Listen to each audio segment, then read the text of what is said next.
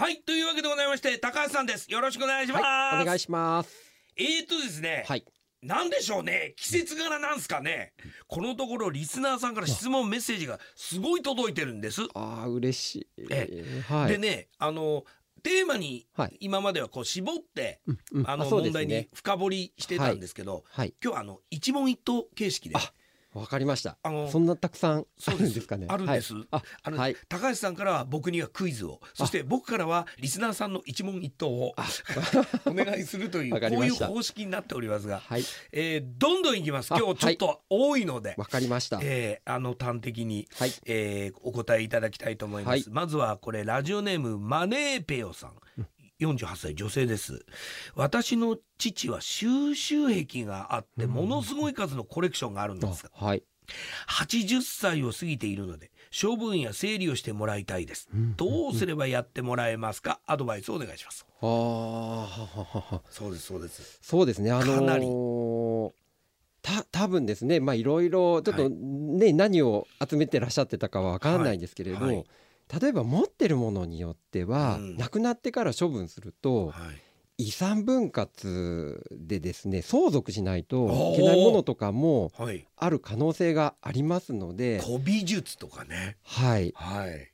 まあ、やっぱり、あのー生前にねええ。ちょっともうこれはね、うんあのー残っちゃうと重くなるななんていうものは うん。生前整理とかっていうことも今されてる方多いもんですから、はい。まあ、そういったね、あのーパルモグループの方では、ええ。まあ、みそういったね生前整理をする方の、うん。これはねこれぐらいの処分量ですよとか、うん見積もりもね、はい。取ることできますので、やっはいぱり事前に、えーそういった整理をしておくうん。就活しておくうん断捨離しておくっていうのははい。大切なんじゃないかなって思います。あのじゃあぼ僕が一個付け加えるならば、はい、あれですよ。あのーもう80ぐらいになってるでしょ。はい、それでこう集めてるでしょ。もうねわけわかんなくなってるんですよ、うんうん本人わけわかんなくなってんだけどあのわけわかんなくなってるところにこうやって上から目線でこうやって「もうやめてよ」とかって愚痴みたいに言うと怒っちゃいますから。あ、はい、へそ曲げちゃいますからあうんうんうん。同じ目線で。なるほど。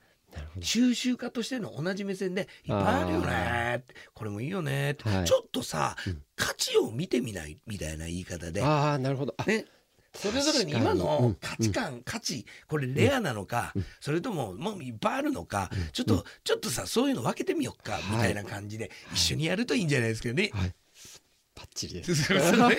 ね いいんじゃないかなと思います。はい、続けていきます、はい、質問2つ来てますよ。ラジオネームイッシーさん29歳男性、えー両親が就活について考え始めましたと子供として何かお手伝いできることありますか？それから、えーラジオネームママ元気さん34歳女性。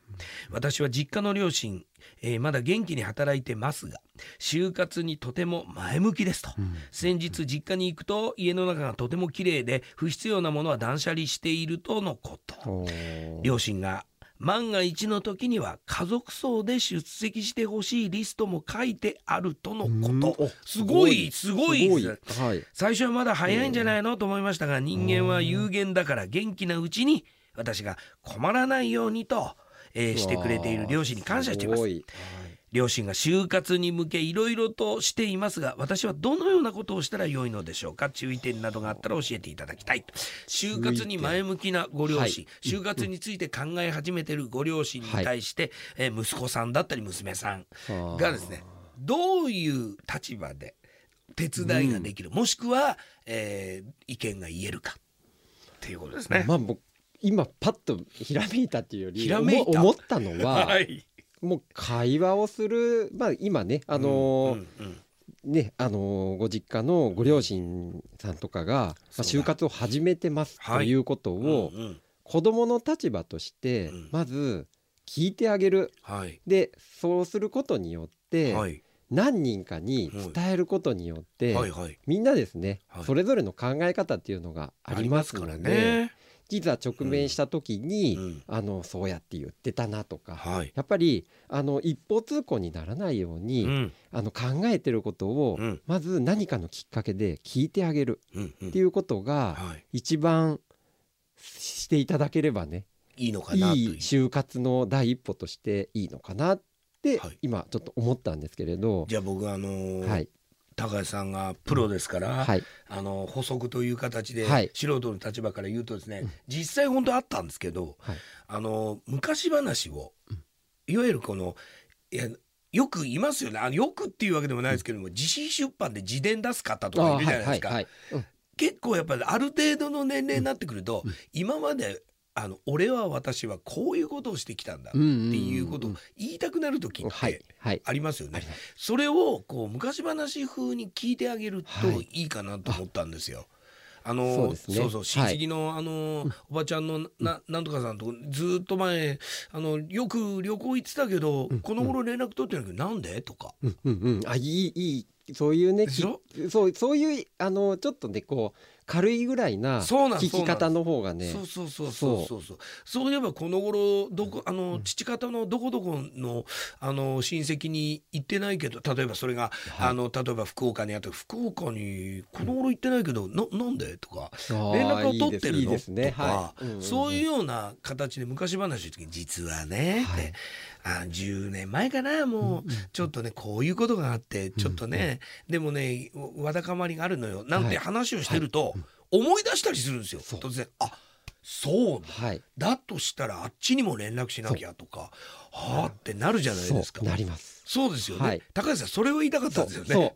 話を聞いてあげるっていうのはね、はい。そうストーリーとして、うんうん。なんかどういうはい。人間関係なのか、い。なんか、あのなんかもう30年来のお友達とこの頃なんか年賀状見てたら届いてないみたいだけどあれはどうしたのとか、ね。もう死んだんだよとか、はい。ねあのあーそうだなとか、あいつどうしてるんだろうなから始まってはい。辿っていく生き方にもなるし。いいですね。これをね、はい。だから聞いてあげて、はい。で補足してあげて、はい。思い出したことがあったらじゃああこれはこれは書いといた方がいいなと思ったらエンディングノートそうですね。そうです、はい。別にねなんか補足用のノートを作って、石井さんもママ元気さんもね、うんこうやって補足してあげるっていうのがいいんじゃないかなと、はそうですね。ね。はい。だバックフォローというか、はい。あのーあれどあれなんだっけなーって言ったらあおお父お父さんあのねって。そうそれををこんな話してたよ。はい。それを聞いたことそをちょっと控えといていただくとねね。こんなこと言ってただにっていうのがねそうそうそうはい忘れないで。ああそうだにってね、はい。これはい言うようになりますからねこれね、はい。ええ